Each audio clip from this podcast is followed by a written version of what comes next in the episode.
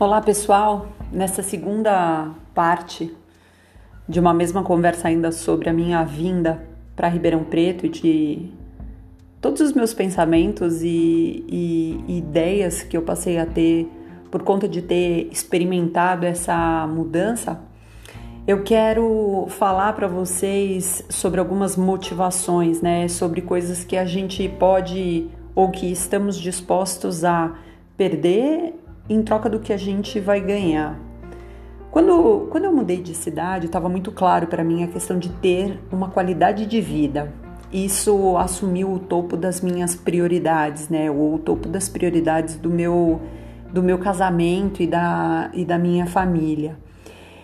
Em segundo lugar, também buscar uma cidade que tivesse toda a infraestrutura necessária para eu viver bem, tanto do lado social que eu falei bastante sobre isso na primeira parte, quanto de aspecto de infraestrutura mesmo, de, de, de médico, de, de, de condições de, de vida de modo geral, né? morar num lugar legal, é, poder é, viajar sem ter que me deslocar necessariamente por muito tempo, quer dizer, estar fora de São Paulo, mas estar relativamente perto de São Paulo e depois também continuar a, a trabalhar, né, a desenvolver a minha carreira, feitas as adaptações que, que, que se mostrassem ali necessárias, né.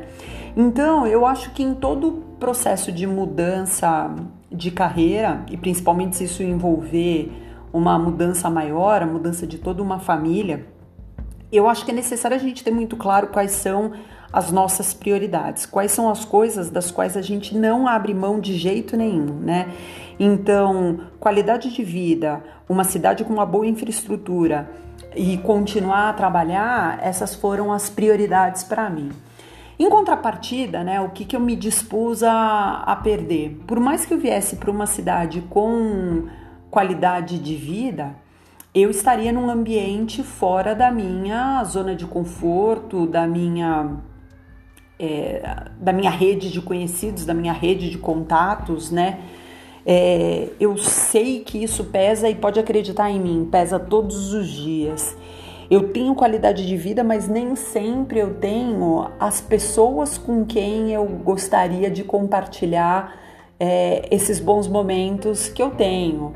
Claro que, de novo, né, fiz novos amigos, criei novos laços em um ambiente completamente novo mas muitas das coisas que me deixaram é, curtir mais a minha vida eu compartilho por telefone, porque não é todo mundo que está aqui do meu ladinho da forma como eu, como eu gostaria, né?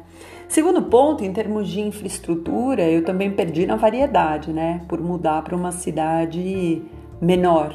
Então, tem bons restaurantes? Tem, mas tem menos do que em São Paulo, menos do que no Rio de Janeiro. Eu morei no Rio por um tempo, por duas vezes eu morei no Rio por quase um ano e meio. Isso merece um episódio à parte. Eu sou apaixonada pelo Rio de Janeiro também. Então, Ribeirão acaba tendo proporcionalmente, tem bons lugares para se frequentar, boas academias, shoppings legais e tudo mais, mas em menor número, né?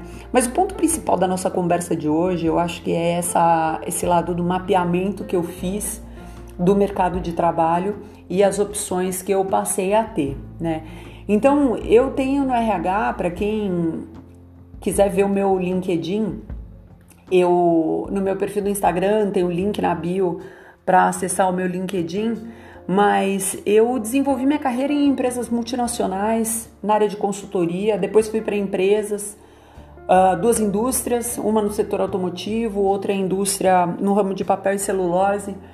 É, foram ambientes muito diferentes do que é, eu estou acostumada a ver que existe aqui em Ribeirão. É claro que existem grandes empresas aqui, não necessariamente grandes em termos de quantidade de pessoas, faturamento, mas que se fazem grande dentro das suas características.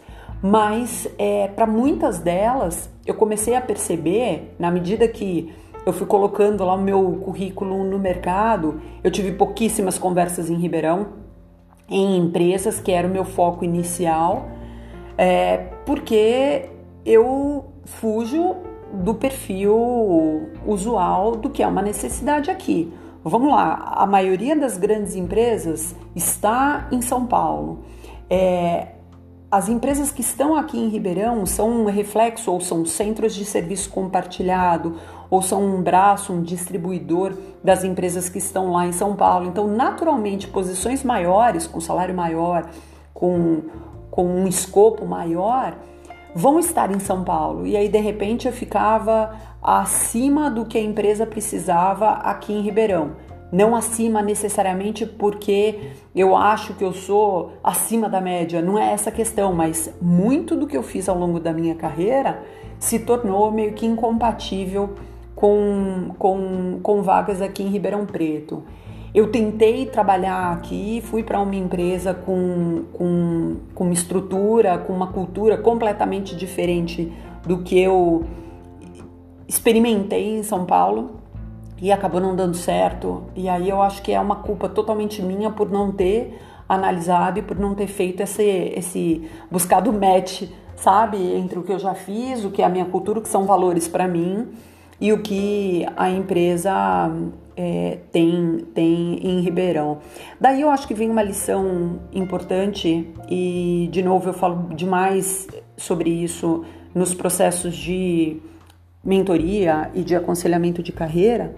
Quando você está fazendo uma mudança, você precisa organizar, precisa ter muito claro na sua cabeça quais são as coisas que você quer ganhar e a que custo você você o, o que você está disposto a abrir mão de, né, é, para ter aquilo que é uma prioridade para você no momento.